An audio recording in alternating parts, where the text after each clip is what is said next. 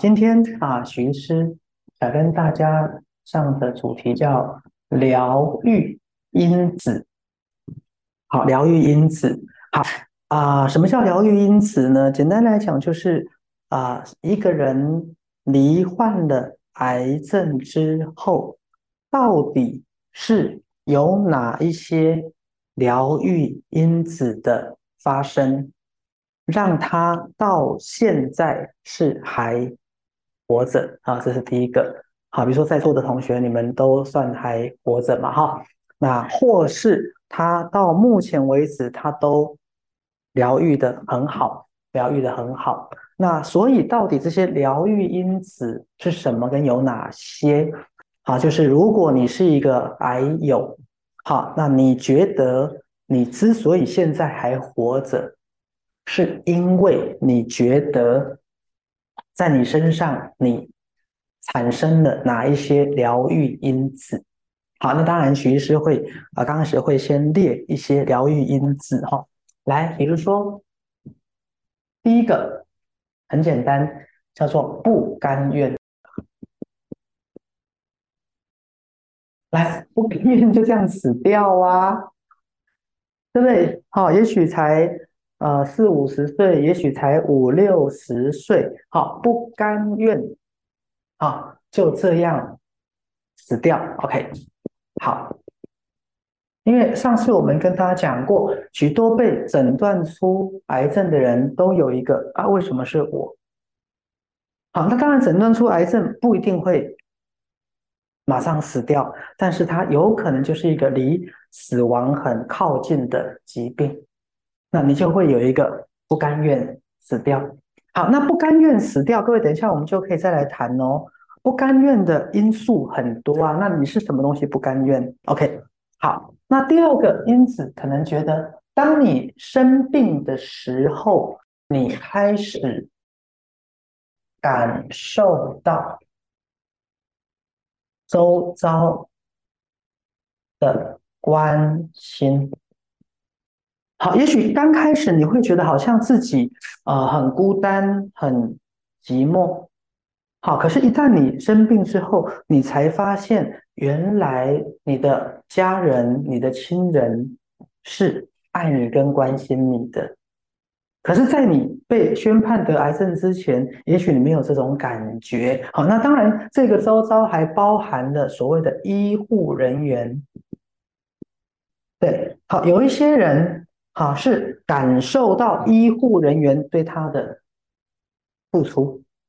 如果本来你觉得自己干脆放弃自己算了，好，干脆放弃自己算了。可是你开始感受到周遭的人的关心，因为他们的关心你，让你重新找到活下去的勇气跟力量。勇气跟力量，好。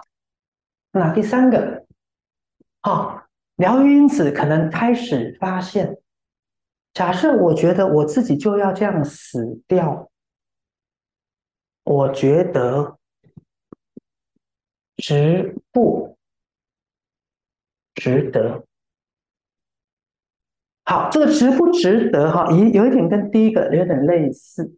好，因为以前跟大家讲过，其实疾病是非常重要。把一个人马上拉回到我自己，拉回到我自己。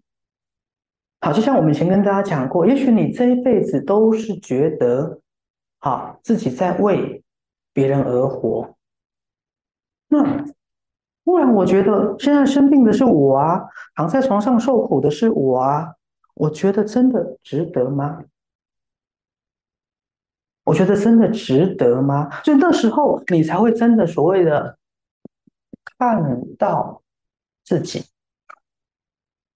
看到自己。哈，我我现在如果快死掉，我还管其他人吗？啊，他不想管其他人了。来，他他管谁？管他自己。所以他马上就会回到我回来，看到我自己。好，来第四个啊。疗愈因此，当一个人被诊断出癌症之后，他会思考很多事情。比如刚刚讲，不甘愿死掉，然后他会开始思考他的这一生。好，那大家知道，很多人在得到癌症之后，会开始思考这一生，甚至会开始思考：我这一生我有没有作恶多端？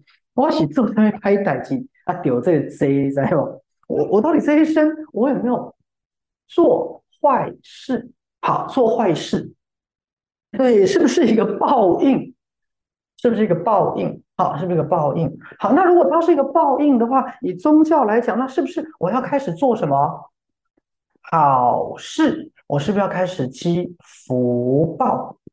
所以，当我开始做好事、积福报，我是不是就会觉得自己可以疗愈？OK，好，来第五个。好，我们之前有提到，呃，很多。罹患癌症的人啊，包含之前有一部美国片叫做《一路玩到挂》，就是到底我这一辈子还有哪一些东西是我觉得我没有完成的啊？比如说梦想或理想。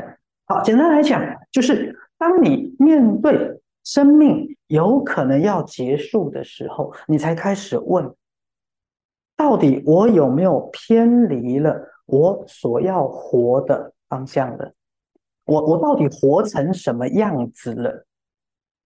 这是我当初要的人生吗？所以疗愈因子可能在你开始去找到你要的那个方向了。好，或是我们啊，回到之前我们也常跟大家讲的，就是赛斯心法一直在讲的什么价值完成。好，价值完成。那价值完成，徐师边稍微做一点补充哈。我那天在中正纪念堂，或者在那天在新北上课的时候，啊，我提到一件事，就是，呃，有时候在我们这个年龄开始，我们周遭有一些亲朋好友也开始陆续往生了。对，我是提到一个想法，就是当跟我们同年龄的人都开始陆续往生的时候，我们就会来问我们自己：如果今天我也往生了，那代表什么？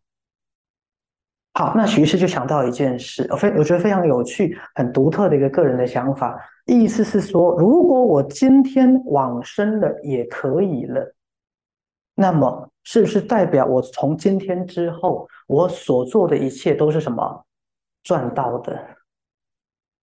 我所过的每一天都是赚到的，都是多的。